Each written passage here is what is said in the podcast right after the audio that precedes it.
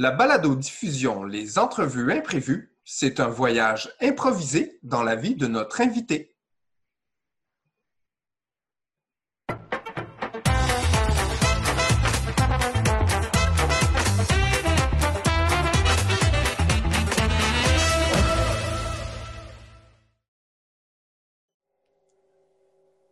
Hey tout le monde! Bienvenue à l'épisode 4 des entrevues imprévues. Aujourd'hui, nous avons une grande invitée avec nous. On est vraiment content de la recevoir. Nous avons Marie-Ève Morancy avec nous aujourd'hui aux entrevues imprévues. Bonjour Marie-Ève, comment tu vas? Allô Marc, je vais très bien. Hey, on est vraiment content de te recevoir euh, pour pouvoir euh, plonger, faire un petit voyage euh, dans ta vie, dans ta biographie. Est-ce que tu es prête, Marie-Ève?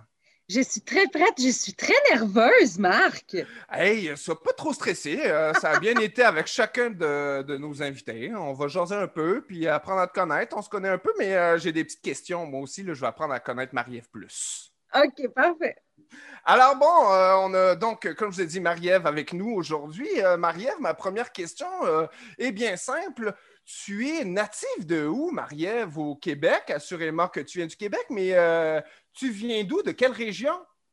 Alors, moi, là, euh, je viens des bases Laurentides. Je viens de Saint-Eustache, donc euh, communément appelé par les gens du coin Saint-Eux. Donc, je viens de Saint-Eux et euh, j'ai grandi là-bas. mon Dieu, j'y ai vécu jusqu'à l'âge de 20 ans. Mais dans mon enfance, il y a eu quand même une dizaine d'années où je partageais ma vie entre les bases Laurentides et les Laurentides. Donc, mes grands-parents étaient à Val-David, donc j'y passais tous mes hivers, tous mes étés. Donc, je suis vraiment une fille des Laurentides. Le Saint-Eustache-Val-David, euh, c'est là mes racines. Puis toi, Marie-Ève, est-ce que tu viens d'une grande fratrie, une grande famille? Ça ressemble à quoi un petit peu? Alors, euh, à la maison, on n'était pas très nombreux. J'ai juste une sœur donc, et mes parents. Donc, on était les quatre, le petit noyau familial. Mon père et son harem, pourrait-on dire, de trois femmes. donc, c'était vraiment une petite maison.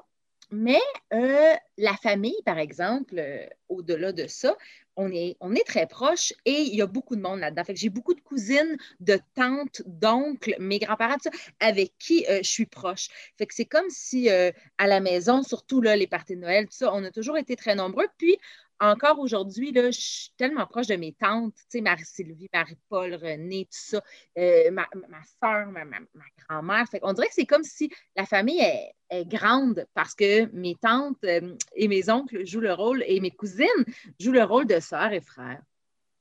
Bon, alors, euh, tu arrives d'un beau euh, milieu familial, super intéressant. Et toi et moi, on se connaît à cause, entre autres, de l'improvisation. Et euh, ma première question est quand est-ce que tu as accroché pour la première fois sur les arts, sur l'impro, sur faire un peu le clown pour ton public? Alors, moi, là, toute mon enfance, je voulais être coiffeuse. Et puis aujourd'hui, je ne suis même pas capable de me faire une tresse. Fait que, ça te montre, euh, ça te montre euh, jusqu'où c'est allé. Donc, oui, toute mon enfance, je voulais être coiffeuse jusqu'à ce que j'atteigne l'âge de, mettons, 10 ans. J'écoutais beaucoup, beaucoup la télé. J'étais fascinée par la télé. J'adorais les émissions, les personnages, tout ça. Et euh, je faisais des petits spectacles avec ma soeur dans le sous-sol, depuis ma tendre enfance. Mais à un moment donné, donc, j'ai fait Hey, je pense que je vais être coiffeuse pour la télé. Là, ça a été ça le, petit spin. Et ça, ça a duré un an. Fait que j'ai toujours voulu être coiffeuse. Ensuite, j'ai voulu être coiffeuse pour la télé. Puis ensuite, j'ai fait ben, mais c'est pas ça pour tout que je veux faire. Je veux être devant la caméra. Je veux jouer. Je veux faire du théâtre. Parce qu'en cinquième année, mon professeur, M. Marc-André, euh, les vendredis après-midi, nous laissait période libre. Et là, moi, j'étais comme période libre, mon gars, check-moi bien. Et j'écrivais des pièces de théâtre des parodies d'émissions que j'écoutais, des parodies de Radio Enfer, des parodies d'Alerte à Malibu, des parodies de tout ça. Et j'y faisais jouer à mes petits camarades. Et là, en cinquième année primaire, donc tu as genre 11 ans, cinquième année, là, le grand, grand déclic de OK, je fais rire du monde parce que je suis en avant. Eux, leur journée est en train d'être plus belle, plus drôle, plus ça. Ils vont y repenser à soir, ils vont rire. OK, c'est fini, c'est ça que je veux faire, c'est ça, ça, ça. Donc, depuis la cinquième année que je sais où c'est, je m'en vais.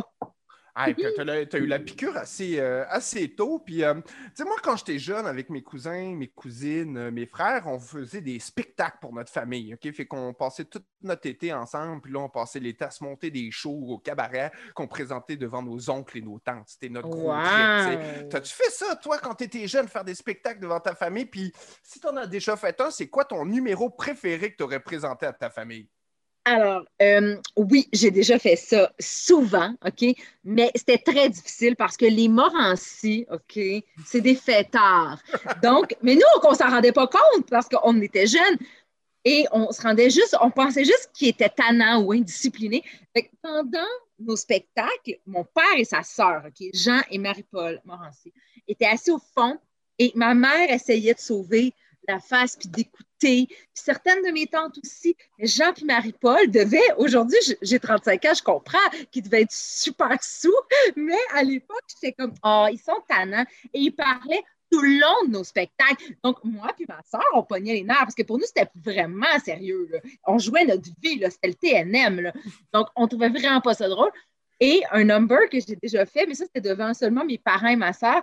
J'ai déjà fait euh, un vidéoclip de Joe Bocan, Repartir à zéro. Et je voulais une robe blanche, mais j'en avais pas. Donc, j'ai pris une serviette de bain. Et j'ai peut-être six ans. Et tout le long du numéro, la serviette de bain glisse puis je suis quasiment tout nue, mais je remonte parce que je veux me sauver la face, parce que je suis orgueilleuse. Puis mes parents, ma soeur, eux autres sont clairement crampés, comprennent clairement que le petit bout est en train de perdre son linge. Puis eux, ils rient. Puis moi, je me fâche parce que c'est sérieux pour moi, repartir à zéro de Joe Bocan. C'est pas le moment de rire. Fait que ça, c'est un moment marquant. Puis si j'avais à le refaire, repartir à zéro là, devant du monde, j'aurais une robe blanche qui tient, OK, premièrement. Personne n'aurait le droit de rire, ça serait vraiment sérieux et dramatique. Ma question, oui, euh, disons que tu aurais l'opportunité sur un plateau, quelque chose de croisé, Joe Bocan. Est-ce que, est que tu en parlerais, ça, que tu as, que as déjà fait comme un ah. numéro euh, de repartir à zéro? Oh oui. Oui, il faudrait. Moi, là, j'ai des choses à régler avec des chanteuses de mon enfance. Là. Euh, d'ailleurs, c'est pour ça que je vais aller voir pour une histoire d'un soir, hein, le spectacle de Marie-Denise, Car... Marie-Carmen et, et, Joe Bocan j'ai mon billet, c'est juste que j'attends que la pandémie termine pour qu'il me reporte ma date. Mais euh, il faut que je règle des choses avec elle. Elle, ces trois-là, euh, et Mitsu, j'ai fait des numéros sur eux dans mon enfance dont je me souviens encore de mes chorégraphies. Là, et je savais les paroles par cœur de ces chansons-là. Admettons, T'oublier de Marie-Carmen ou euh, Les femmes voilées de Joe Bocan ou Pour une histoire d'un soir de Marie-Denise Pelletier. Je savais ces paroles-là par cœur à 5-6 ans. Donc, j'étais une drama queen bien trop tôt. Genre, ça se peut pas à quel point je, savais des choses très, très graves. Puis je les disais, puis je les pensais. Là, ça sert à rien, je connais déjà le chemin entre l'ombre et la lumière. Tu sais, la petite bout de ans qui vraiment beaucoup quand elle dit. Donc oui, je, serais tellement contente de leur dire ça, puis il faudrait que je dise qu'il y a une vidéo de moi à 5 ans qui danse sur la corrida, puis que c'est interminable, comment c'est plate ce que je fais, là, puis genre, t'entends juste mes parents brailler de rire derrière la caméra. Oui, j'aimerais tellement leur dire à ces quatre femmes-là, elles ont marqué ma vie, elles ont forgé d'ailleurs je pense, l'interprète que je suis, la fille que je suis. C'est comme, c'est tellement fort dans l'enfance, c'est tellement des symboles. Moi, euh, c'est sûr que tout part de ces quatre filles-là. tout. Euh, je te comprends. Euh, moi, je, mon trip quand j'étais jeune, c'était de reproduire des scènes de cinéma. je reproduisais ah! des scènes de cinéma, puis ça me faisait triper solide là, avec mes frères. Genre quoi? Genre quel film? Euh, par exemple, euh, moi, je me mettais dans ma salle de bain, puis euh, je reprenais la scène de Taxi Driver avec Robert De Niro qui parle dans son miroir, puis là, je faisais ah, ça dans ma famille. Ou avec mon frère, je faisais genre, hey, on fait le combat final dans Rocky, puis moi, je suis Rocky. puis, et puis ça, c'était notre trip. ah, c'est merveilleux. Puis justement, à travers tout ça, euh, toi qui as fait un peu de lip sync, euh, j'aurais entendu une rumeur que j'aimerais que tu me confirmes que tu as pensé aller au concours de lip sync au Club des 100 watts. Est-ce que ça, euh, c'est vrai ou c'est une simple rumeur? Oh non, c'est vrai. C'est vrai à 100 J'ai pensé y aller. Tout était prêt même pour que j'y aille. moi, ce que je voulais faire, dans le fond, c'est que je voulais aller faire tourner la page de, René Simard et Nathalie Simard, mais je ne voulais pas euh, y aller accompagné d'un gars de ma classe parce que, tu sais, à cet âge-là, les petits gars ne sont pas sérieux. Puis moi, tu sais comment c'est sérieux pour moi, le lip sync. Là, ça n'a pas de bon sens comment c'est important. Donc, moi, je voulais euh, me maquiller la face moitié gars, moitié fille, puis faire euh, tourner la page un peu à la Dr. Jekyll, Mr. Hyde, en me retournant d'un bar puis de l'autre. Puis, euh, écoute, ça n'a pas passé au Club des 100 watts, mais pas Ils n'ont rien voulu savoir. Ah, ils sont passés à côté de quelque chose. oui, ben, complètement. Puis je sens que c'est une grande fermeture parce qu'aujourd'hui, ça serait, ça serait vu comme étant justement important de faire des numéros comme ça, tu sais. Ben oui, ça serait un morceau d'anthologie qu'on pourrait retrouver sur YouTube, justement. Complètement une, dans le fond, j'étais une avant-gardiste. Moi, j'étais Hubert Lenoir, mais en 88, là. ouais, ben oui, tu as bien dit. Alors, on, découvre ta passion euh, pour le spectacle assez jeune, autour de la cinquième année. Euh, on passe à travers le secondaire, on arrive au cégep. Euh, comment oh. ça se passe, le cégep, pour toi? Est-ce que c'est là que t'intègres une équipe d'impro pour la première fois? Euh, ben oui, Marc. Il n'y avait pas d'impro, moi, à mon secondaire. Moi, j'allais à l'Académie Sainte-Thérèse. Écoute, il y avait du théâtre, mais il n'y avait pas d'impro. C'était, à l'époque, maintenant, il paraît qu'il y en a, c'est merveilleux. Il n'y en avait pas. Donc, euh, moi, j'arrive au cégep et on me dit, Marie-Ève, faut que toi, t'es drôle, il faut que tu fasses le camp de, de recrutement d'impro. Mais moi, là, à cette époque, encore un peu avec du Marie-Carmen dans l'âme, j'arrive au cégep en me disant, ben, moi, là, je m'en viens ici faire du théâtre. Puis du théâtre, c'est important. Donc, euh, moi, j'allais en arts et lettres interprétation à Lionel Gros et je voulais préparer mes auditions puis les faire euh, après mon deck. Je voulais faire mon deck en arts et lettres inter, puis après faire mes auditions pour les écoles de théâtre, même euh, pour celle de Lionel Gros. Je voulais faire une chose à la fois. Donc, quand on m'a dit ça, je l'ai pris comme une terrible insulte. J'étais comme de l'impro. Excuse-moi. Genre, je suis pas une humoriste, OK? Moi, je suis une actrice. c'est tellement lourd. Et parce que moi, je connaissais pas bien l'impro. C'est horrible de dire ça parce qu'aujourd'hui, tu le sais à quel point je suis une membre fidèle de la LNI et que je suis fière de ma ligue. Mais quand j'étais jeune, je n'écoutais pas l'impro à la télé. donc, euh, écoute, j'ai déjà eu cette conversation avec François Etienne. Ils, m'ont pardonné, mais euh, je n'écoutais pas la LNI, je ne connaissais pas ça. Fait quand je suis arrivée au cégep et qu'on m'a dit fais de l'impro pour les comiques, moi, dans ma tête, c'est comme non, non, non, moi, je suis pas une joke. Moi, je, m'en viens ici faire des grandes choses. J'arrivais au cégep dans l'idée de, faire Phèdre, Bérénice et Hélène de Troyes. Donc, quand on m'a dit faire le camp d'impro, j'étais en maudit, alors que tout mon secondaire, j'étais le clown. J'ai gagné la plus drôle de l'école en secondaire 5. Je suis le clown, mais j'assumais pas ce côté-là dans les arts. J'étais comme, attends, je vais tout au plus jouer du Molière et loufoque un peu. Jamais que je vais me réduire à improviser. Et là, on m'a expliqué que j'étais dans le champ, qu'il y a plein de bons acteurs improvisés, que des acteurs de théâtre que j'aimais aussi étaient des improvisateurs. Et là, je suis tombée des nues. J'étais comme, quoi, quoi, quoi, OK, OK, OK, OK, j'ai pas compris ça, je sais pas c'est quoi l'impro. Donc, je suis allée au camp de recrutement euh, de Lionel et j'ai été sélectionnée.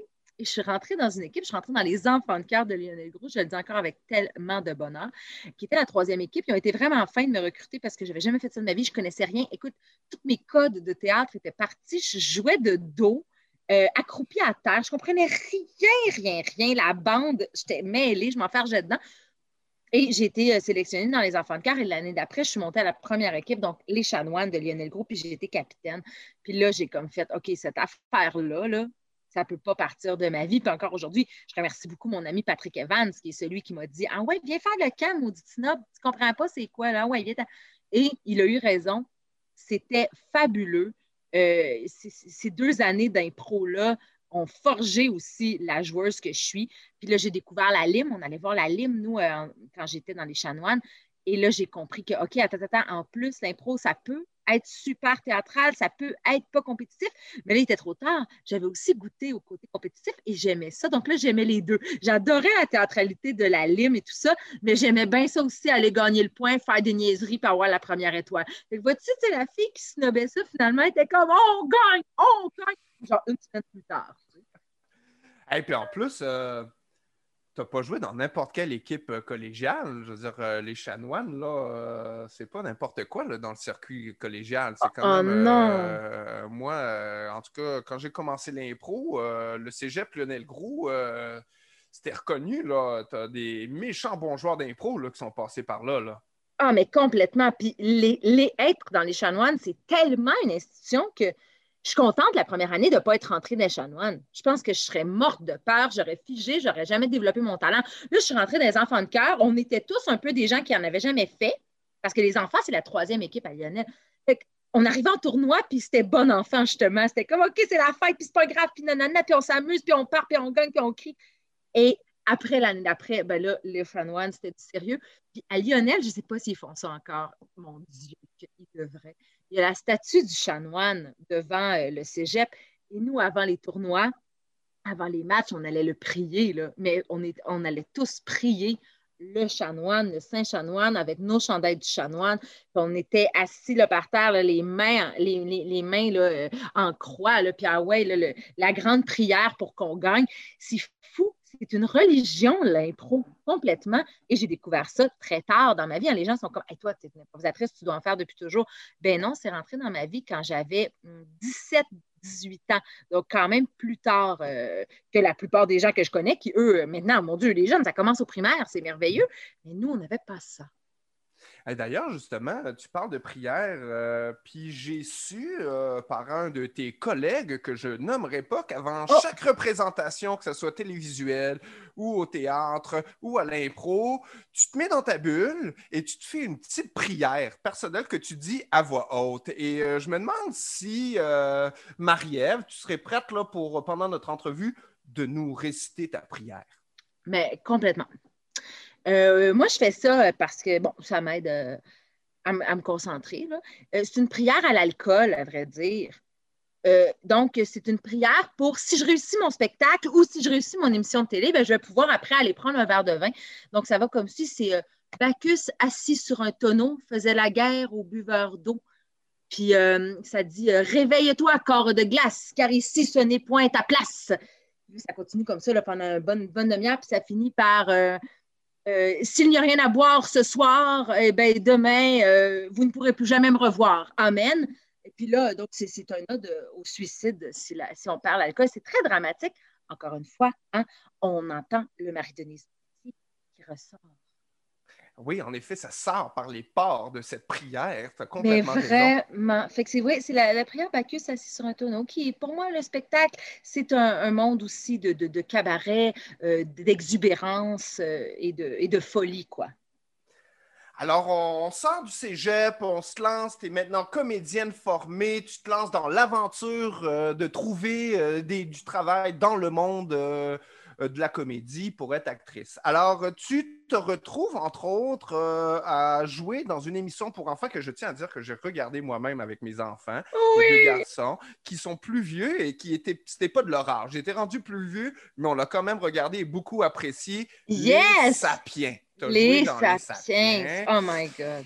Alors, euh, c'est comment, j'aimerais ça savoir, c'est quoi ton processus artistique pour rentrer dans la peau euh, d'une femme de la préhistoire. Euh, est-ce que tu as trouvé une méthodologie et euh, une, un backstory assez intéressante pour être une femme de la préhistoire dans cette émission-là? Ben, à vrai dire, au théâtre, d'habitude, c'est ce que je fais. Hein. Je me fais un backstory justement très complexe en faisant Hey, je veux entrer dans quelque chose. Puis là, c'est la première fois qu'en télé, on me donnait un personnage que je trouvais démesurément gros, intéressant, complexe, loin de moi. Loin de moi parce que à l'époque, l'auteur des Sapiens, euh, un, dénommé David Leblanc, qui était un ami à moi à l'époque, m'avait dit euh, Hey, j'aimerais ça que tu auditionnes pour l'émission de télé euh, Les Sapiens. Puis j'avais dit Ah ouais, puis moi, je m'imaginais aller auditionner pour la mère. Parce que souvent en impro, hein, je fais des personnages de femmes, un peu, la femme d'affaires, là, ma tante, la secrétaire, là. Toujours, je me vieillis. Fait que j'étais comme Ah, c'est cool, j'ai le goût d'aller auditionner pour ça, bien entendu. Euh, ça doit être un rôle de madame. Et il m'a dit Non, pas, pas tout, c'est un rôle d'adolescente. Et là, j'ai paniqué, j'ai fait Hey, je sais pas si je joue ça, moi. Puis tout le monde autour de moi était comme Ben oui, t'en fais souvent en impro quand même. Puis j'étais comme Moi, mais ça c'est gros quand je fais ça en impro. C'est-tu intéressant télévisuellement? Donc, je me suis préparée pour l'audition en me disant Sois juste toi-même avec, et le personnage aidait beaucoup, c'était non seulement une adolescente préhistorique, mais c'était une influenceuse préhistorique, donc qui inventait le premier vernis à ongles, qui inventait la première teinture à cheveux, qui inventait la glu, qui inventait, elle invente tout. Donc, au moins, j'ai j'ai comme compris que c'était une jeune entrepreneur, mais de 16 ans, rebelle. Et là, j'ai fait, OK, il y a des couches de plus que jouer l'ado. Donc, je suis arrivée à l'audition, là, toute peignée, puis toute comme un cover de Fille d'aujourd'hui ou de la revue Cool. Je suis arrivée là, vraiment en audition avec une proposition de, dans le visage, dans les cheveux, sur les ongles, puis en me disant, ben mon Dieu, je crois que ça, ça va montrer comme quelque chose, mais il a fallu que je me rattache euh, à, l'extérieur. Au lieu de partir à l'intérieur comme au théâtre, je suis partie à l'extérieur. Je suis partie en changeant mes cheveux, en changeant mes ongles, en changeant... parce que c'était trop loin de moi, la jeune, la jeune ado. Puis, quand j'ai décroché le rôle, bien, le premièrement, j'en revenais pas. Mais deuxièmement, euh, quand j'ai vu le costume de cristal, la perruque de cristal pour la première fois, c'est ça qui m'a aidé à le bâtir. Donc, pour la première fois, je l'ai bâti de l'extérieur. Puis je pensais que c'était pas bon. À l'école de théâtre, on disait souvent, pars pas de l'extérieur. Puis tout. C'est sûr qu'il faut que le personnage reste super connecté, super senti, qu'il existe. Mais moi, un coup que je l'ai vu habillé, j'ai fait, ben, il n'y en a pas de problème. Cristal, c'est moi. Elle a juste une personnalité vraiment, vraiment plus loud. Elle est juste vraiment égocentrique. Moi, je suis pas comme ça. Elle est juste très, très, très superficielle. Moi, je ne suis pas comme ça. Dans la vie, je me maquille pas. Je me lave les cheveux une fois par semaine. Mais là, j'arrivais avec une proposition qui était Cristal, c'est Marie-Ève. C'est juste qu'elle, elle a un côté girly, girly plus plus, puis elle a 16 ans. Fait que vas-y, reconnecte-toi à toi. Et honnêtement, là, c'est vraiment le costume qui m'a aidé quand je me suis vue dans le costume. J'ai rencontré Cristal dans le miroir. Je vais me souvenir de ça toute ma vie. C'était un essayage un mois avant les tournages. J'étais toute seule dans les toilettes avec une perruque d'environ trois livres sur la tête. C'était lourd, lourd, lourd, lourd, lourd, lourd, lourd, lourd, lourd, lourd, lourd, lourd. C'était lourd. Et j'avais des bottes avec des griffes dessus parce qu'elle elle se mettait du cutex sur les orteils de ses bottes. Ça n'a pas de bon sens. Ben oui je l'ai vu dans le miroir, puis j'ai fait Oh mon Dieu, mais oui, c'est moi. C'est Cristal, c'est moi, il n'y a pas de problème. Puis rendu là, j'ai plus jamais fait Ah, c'est-tu moi? J'aurais-tu dû plus jouer une plus vieille Oh non, le rendu là, là touchez-y pas, je suis Cristal Rock. Écoute, euh, tu l'as sorti, euh, c'était écœurant, méchant beau personnage, euh, c'était magnifique et donc, tu, as les sapiens, puis aussi en impro, tu réalises des super belles choses, des choses incroyables. Euh, tu deviens équipe championne au Punch Club avec tes deux grandes chums, Florence Lompré et Suzy Bouchard. Ça, c'est complètement incroyable. Ça, c'est euh, historique, Marc. Ah, hein, ben, c'est historique, en effet. Historique! Trois femmes au Punch Club qui partent avec la ceinture moi, je, j'étais pas là en direct, mais je l'ai re-regardé ensuite sur YouTube et euh, je, te jure, j'en avais des frissons ces avant-bras. C'était euh, incroyable. Euh, vous leur avez sacré une méchante, une méchante volée. C'était quelque chose. J'ai pleuré cette journée-là quand on l'a eu la ceinture. J'ai pleuré parce qu'il y avait tellement de petites filles qui nous écrivaient déjà pour nous dire Ah, c'est le fun parce que vous montrez que des filles en impro, ça peut aussi être drôle. C'est pas obligé d'être juste là pour la construction, ça peut faire les deux, tout ça, tout ça. ce genre de message-là, en même temps, nous sonnait une cloche de Hé là là, tu sais, dans le monde de l'impro, il y a encore des fois des choses qui sont pas réglées. Euh, filles, gars, euh, surtout même, même au collégial, même euh, impro secondaire, tout ça, il y a encore des affaires pas réglées. Mais ça, t'es la fille, on va t'envoyer sur une dramatique. C'est boulot de Colin de Bin. Donc, euh, les filles qui réalisaient que hein, vous pouvez être trois filles, faire des grosses niaiseries, des fois même être vulgaires et l'assumer, puis des fois être super. Je vais m'appuyer justement sur Suzy Bouchard, qui est la joueuse d'impro la plus intelligente au Québec. Donc, elle, elle arrive avec son vocabulaire, puis son bagou, puis sa certitude, puis ses connaissances, puis tu, figes, là. es comme, c'est la personne la plus intelligente dans mon entourage. Et donc, on avait les deux spectres. On allait de la grosse, grosse connerie à la, grande révélation intellectuelle. Et en balayant tout ce spectre-là, on recevait des messages de petites filles qui faisaient OK, on peut tout faire ça, nous autres en impro, et aussi qui faisaient Ah, OK, fait qu'on a le droit d'aller là, et Ah, OK, vous n'êtes pas juste des filles qui jouaient les cocoones, parce que c'est rare sont les impros où on fait juste trois nunuches qui se magasinent une sacoche. On fait des impros où on a un objectif, où on a un but, où on a un message à passer, mais où on est complètement folle aussi. Donc, on avait déjà beaucoup de messages. Fait que nous, déjà, on faisait comme Hey, c'est donc merveilleux ce qui est en train de se passer avec ce trio-là du Punch Club. Et là, le jour où on a gagné la ceinture, je pleure à chaudes larmes sur scène parce que je suis comme OK, mais attends, qu'est-ce que ça veut dire pour ces petites filles-là, ça? Si tout ça, ça voulait déjà dire quelque chose, là, qu'est-ce que ça veut dire? Ça veut dire, mais oui, le monde appartient à tout le monde qui le veut bien, que ce soit une fille en impro ou que ce soit euh, une vice-présidente aux États-Unis. C'est ça, exactement. Puis tu sais, moi, je coach au collégial, euh, au cégep de Chicoutimi, puis euh, je, de plus en plus, là, je dis à mes joueurs, de regarder des matchs d'impro sur YouTube pour s'inspirer. Ben Et votre match de finale est assurément dans les références que je donne, puis pas juste pour les filles, pour les gars aussi. Là, je leur dis, regardez, ben oui, exact. là.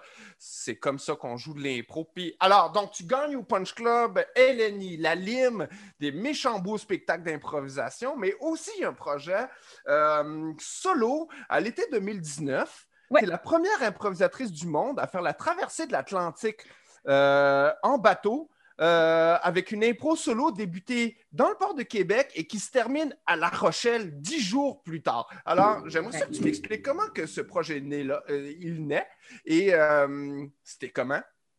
Alors, bon, ça n'a pas été beaucoup plus publicisé, hein, il n'y a pas beaucoup de monde qui l'ont vu, parce que c'est un projet français. Donc, c'est la France qui, qui m'a approché. Une équipe de La Rochelle, justement, qui a dit Hey, ça serait bien une impro qui dure tout le long, tu sais, durer la traversée de l'Atlantique.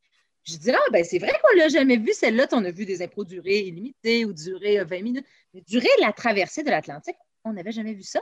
Donc, c'est une catégorie inventée euh, par une équipe française. Donc, euh, j'ai commencé l'impro dans le port de Québec avec des joueurs du Québec. Donc, euh, c'est une solo, mais au début, au début ce n'est pas une solo. Au début, c'est une impro, une, impro, un nombre de joueurs illimité. Donc, je suis dans le port de Québec, sur le quai je commence, je pense que c'était des joueurs de la LUI ou de la LIC ou un mélange des deux. Ouais, ils étaient très nombreux. Et puis, euh, on a fait une belle impro. Ils m'ont mis, tout reposait sur la prémisse. Hein. Donc, ils m'ont mis là, une belle base. Et là, je suis partie avec ça et je suis partie avec ça en bateau. C'est pas moi qui conduis, bien entendu. Hein. La France a engagé un capitaine. Donc, j'étais filmée et euh, et tout ça. et j'étais en direct sur Internet tout le long de la traversée de l'Atlantique. Je continuais cette histoire-là. Je dormais des fois, mais c'est mon personnage qui dormait. Donc, je dormais, je me réveillais, j'étais encore dans l'histoire qu'on avait créée avec la Ligue et la Lui euh, sur le port de Québec. Et là, quand je suis arrivée à La Rochelle, ben, c'était à l'équipe de La Rochelle de conclure l'impro avec oh, moi. Donc, eux, ils m'accueillaient. Et là, on a conclu l'impro ensemble. Donc, c'est vraiment la première impro France-Québec et qui se divise avec une solo sur l'Atlantique. Euh, c'est une première. C'est sûr que les moments les plus durs, c'est quand j'avais le mal de mer. Ah, j'imagine. Hein? J'imagine. C'est plus dur de jouer tu sais, quand tu as le goût de vomir, mais je l'intégrais, je l'intégrais complètement. Mon personnage, elle, n'était pas en traversée de l'Atlantique, elle était en prison. Euh, c'était ça oh, l'histoire. Oui, c'est une prisonnière. Fait que la LIC et la LUI m'avaient comme fait ma famille qui faisait les adieux. Et euh, l'équipe de La Rochelle avait fait ma famille dix ans plus tard, euh, alors que c'était dix jours. Fait que chaque journée était une année. Ah, c'était vraiment, j'adorais ça. Je le referais, jusqu'avec la pandémie, les bateaux, c'est plus difficile, là, mais je le referais. Ouais. Ben écoute, euh, super intéressant comme projet. Et ben, tu as un autre projet aussi, là, qui, moi, personnellement, m'allume énormément et, qui m'intrigue. Je n'ai pas le choix de t'en parler. Mais tu es en train de développer en ce moment un spectacle de théâtre euh, uniquement avec des chatons. Euh, oui! Euh, qui, se nommerait Chavalia. Alors, Exactement. méchante belle inspiration, déjà en partant, j'aime mieux te dire. D'où vient ton inspiration de faire un spectacle juste avec des chatons? Et ça s'enligne comment le développement de ton projet? Bon, à date, les, euh, les problèmes, c'est les répétitions parce qu'il n'y euh, a personne qui arrive à l'heure, ils ne sont pas à leur affaire du tout. Chaque chaton est un peu tout le temps genre euh, je peux aller me licher, je peux aller dans l'itière, je peux. Fait qu'on est vraiment dans la discipline en ce moment. C'est ça qui est dur. c'est l'équipe et moi, on se dit on aurait donc dû prendre des chats plus mûrs, un 4-5 ans avec de l'énergie encore. Mais bon.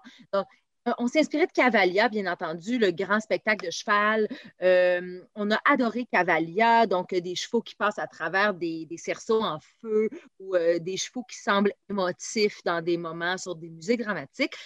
et donc, c'est vraiment ce qu'on essaie de reproduire avec Chavalia. Mais là, vous allez me dire, oui, mais là, dans un chapiteau, on ne verra pas grand-chose.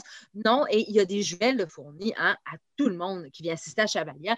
Donc, c'est vraiment, là, on essaie de créer ça à date, ça se bataille plus que ça répète, mais sens qu'on arrive à quelque chose euh, très, très bientôt. C'est sûr que là, mon assistant metteur en scène a des allergies. Fait que encore une fois, je me dis, bon, bon, bon. Ça, retarde, tout est retardé. Puis euh, c'est cute de voir les chatons mettre le masque et puis mettre du purel avant chaque répétition. Tout est tourné là, euh, avec les règles de la santé publique. Donc ça, il n'y a pas d'inquiétude. Ben, c'était justement ça, euh, ma prochaine question. Euh, on sait qu'en ce moment, là, sur les plateaux de tournage et les répétitions, beaucoup, il euh, faut quand même faire de la distanciation physique, etc. Mais avec une grosse gang de chats, là, respecter ça, ça doit être tout un défi quand même, la distanciation sociale, le masque, le lavage des pattes, ça doit quand même être difficile.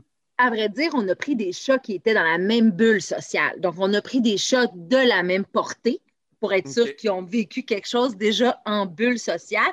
Mais nous, on n'est pas dans leur bulle. Hein, ce ne sont pas mes chats. Donc, moi, je dois porter le masque et eux doivent le porter pour ne pas me contaminer. Même chose pour le purel. Euh, mais par exemple, euh, ils, peuvent, ils peuvent se batailler ensemble, tout parce que ce sont des chatons de la même portée, de la même famille. Ouais. Ben écoute, justement, euh, tu pourrais peut-être, euh, en tout cas, je ne sais pas si ça t'intéresse, mais nous donner un, petit scoop. Et euh, c'est quoi euh, le nom de, ton chat qui a le rôle principal dans le spectacle? On pourrait déjà commencer de te faire un peu de pub. Oui. Bon, ben là, la vedette du spectacle, c'est une diva. Hein, en passant, là, c'est horrible. elle n'est pas en répétition avec les chatons parce que les chatons, eux, font comme vraiment tout ce qui est physique, mais la vedette du spectacle, elle, n'est pas en répète avec eux parce qu'elle n'est pas dans la même bulle sociale. C'est mon chat à moi. Dans la vie, c'est Maki. Donc, Maki, euh, ou euh, communément appelée Croquette Morancy, euh, parce qu'elle mange des croquettes non-stop et son cul le laisse bien montrer. Donc, Croquette Morancy, c'est son nom de scène. Et euh, Maki est très, euh, est, très diva, donc elle ne veut pas répéter avec les jeunes chatons, elle est trop immature, tout ça, tout ça. Mais elle, quand elle arrive dans le spectacle, ben, c'est elle le clou. Fait elle, elle a un numéro chanté. Et je pense que c'est ça qui va faire que les gens vont accrocher. C'est qu'elle, elle chante et elle te pousse une note, là, ben, c'est vraiment, c'est vraiment un beau chant, chant, en tout cas, un mélange des deux. Et euh, je pense que c'est ça le clou du spectacle. C'est Maki, donc Croquette Morancy, mais elle n'est pas en répétition avec nous. Elle est vraiment apeurée de la COVID, tout ça. Fait qu'elle aime mieux rester à la maison. Mais euh, elle répète tout seul, je l'entends. Je sais qu'elle fait son travail puis qu'elle va livrer la marchandise. Ah, écoute, on a hâte de voir ça. C'est vraiment excitant. J'ai déjà vu aussi passer sur Internet le premier modèle d'affiche que vous avez fait. C'est vraiment sublime avec ce chat qui passe à travers le cerceau en feu et qui vise la, lune, qui éclaire le lac en arrière. C'est magnifique. ah, c'est euh, beau. Puis il y a un chat, vous aurez remarqué qu'il y a un chat qui est déguisé en loup tout le long. Donc lui, il hurle à la lune. Lui, c'est vraiment un personnage fort aussi, le chat déguisé en, loup. Ça va être. Euh, non, ça ça, ça, va être tellement beau le moment, là, justement, sous la lune, Maki et le, bébé loup.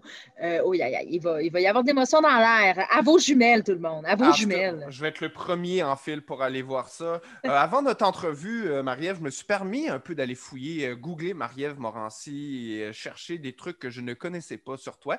Et j'ai découvert, et ça je ne le savais pas, que tu as fait une annonce pour le gouvernement mexicain qui invitait les Mexicains à réduire leur consommation de cigarettes parce que c'était pas bon pour la santé. Comment tu t'es retrouvé à faire une annonce pour la santé publique du gouvernement mexicain? ça devait quand même être quelque chose comme aventure. tu peux tu nous en parler un petit peu? Oui, ben à vrai dire, c'est euh, lors. Euh, moi, j'ai fait euh, une tournée de théâtre au Mexique il y a quelques années, hein, la tournée de théâtre du festival Cervantino à Guanajuato. Puis quand j'étais là-bas, on faisait un spectacle pour enfants, justement. Puis il y avait tellement de familles qui étaient là, puis qui fumaient, puis qui fumaient. Puis moi, j'ai dit au directeur du spectacle, j'ai dit, ça n'a pas de sens. Les enfants regardent le spectacle pour enfants pendant que leurs parents fument. Il faudrait trouver quelque chose. Puis il a dit, oui, mais on est dans un parc, on est à l'extérieur, les parents ont le droit. Puis on a utilisé donc notre spectacle pour faire euh, de la promotion anti-tabac et ça l'a fait un tabac, justement. Ça a tellement pogné que euh, le directeur connaissait quelqu'un en télé, lui là-bas, puis il a dit il faut tourner ça. Donc, c'est pour ça qu'on est des gros clowns, des gros personnages et qu'on s'étouffe tout le long de notre publicité. c'est le gouvernement mexicain qui nous a payé. Donc, ah, et le message passe tellement bien en disant Hey, les parents, tu sais, ne serait-ce que pour vos enfants, réduisez la consommation de tabac.